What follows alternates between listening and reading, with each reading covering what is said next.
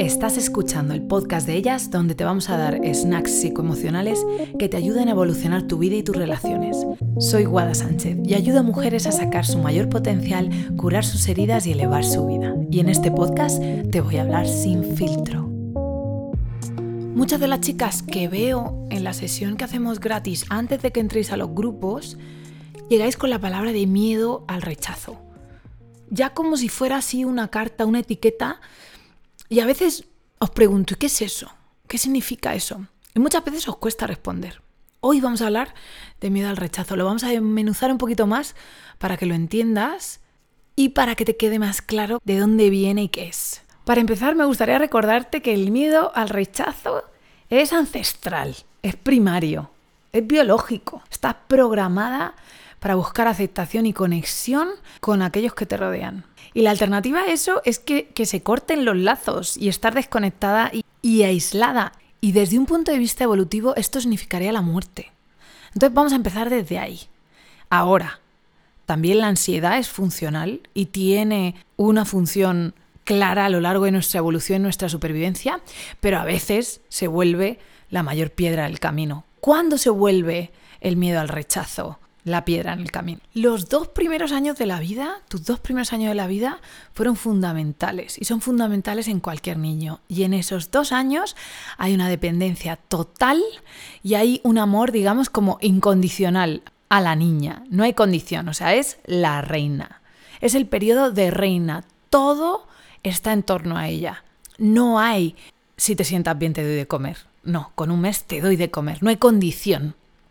El amor es incondicional. En esos años no se le pone límites a ninguna de tus necesidades. Es full on. Todo lo que necesites, estoy aquí. De hecho, es un año que puede ser muy drenante para las madres, porque no hay espacio para cuestionar eso. La prioridad es que toda la energía y que las necesidades de la bebé sean satisfechas. Después de un par de años empiezan a aparecer los límites y ese es uno de los momentos duros de la vida donde ya no nos aman sin ningún tipo de, de, línea. Ahora sí la hay. Aunque el amor sea eterno en ese momento, en esos años, 3, 4, 5 años, sí se le empieza a mostrar suavemente, si se puede, a la niña o al niño que comportamientos como golpear, eh, morder, romper cosas, que no se pueden, o sea, hay líneas. Ese periodo de amor sin límites se acaba y comienza otra etapa donde empieza a haber un aumento gradual en el aprendizaje de límites y el lenguaje de límites y necesidades. Se empiezan a exponer reglas necesarias y que son saludables, además se necesitan. Y parte de la salud psicológica viene de que en esos dos años primero haya una incondicionalidad, una falta de límites, un amor absoluto sin preguntas. Sería incluso un narcisismo. Los bebés con un año son narcisistas totales. Todo yo, todo mi culo, todo para mí. No hay preguntas, no hay espacio, ni yo enfoco mis necesidades, ni empatizo con nadie, porque lo único que estoy entonado es con mi culo, con mi estómago y con mi comodidad. Estos años son, como decía Freud, los años de su majestad el bebé. Cuando en estos dos años, en los dos primeros años, el amor no es incondicional, es decir, cuando en esos dos primeros años el niño no puede satisfacer sus necesidades o entra en los siguientes años sin tener unos límites sanos de manera gradual, pero que se pongan también de manera segura, cuando esta carencia de amor sin límites, ahí empiezan a haber problemas. En muchas ocasiones esos primeros años son de amor total y cuando la niña o cuando tú empezaste a hacerte mayor, ya a lo mejor tus padres empezaron a, imponerte su propia voluntad, a ser más agresivos, a invalidarte y a cuestionar, a cuestionar tus emociones, tu autenticidad y de alguna manera tu niña eso lo recibe como un rechazo. Lo traduce en su mente como no estoy bien. Que yo sienta esto no está bien, por lo tanto yo no estoy bien, porque en esos años también seguimos siendo muy egocéntricos. Venimos de esa época de ser unas reinas, que todo está en torno a nosotras, y ese proceso de adaptación lleva su tiempo, pero seguimos viendo el mundo desde esa mini mente donde todo está en torno a nosotras. Así que cuando nos dicen que algo está mal, o cuando veo a mamá cabreada por algo que yo he hecho, con mi mente egocéntrica pienso, esto es que soy yo, que estoy mal. Y eso es aterrador. Es aterrador que tu Dios, porque tus padres de niño son tu, tu, tu, guía, tu máximo, tu lugar de confort, de seguridad, lugar donde agarrarte y sentirte seguro en una vida llena de incertidumbre y de peligros, cuando esos, ellos, los más importantes, o tus hermanos o tus abuelos, te rechazan, eso duele, duele mucho. Y hay una parte de ti que en ese momento inconscientemente se promete o se compromete a que eso no lo va a volver a sentir. Y se compromete haciéndose más invisible y se compromete complaciendo y se compromete cabreándose y se compromete activando muchas estrategias que tienen como objetivo asegurarse que tú ese rechazo no lo vuelves a sentir.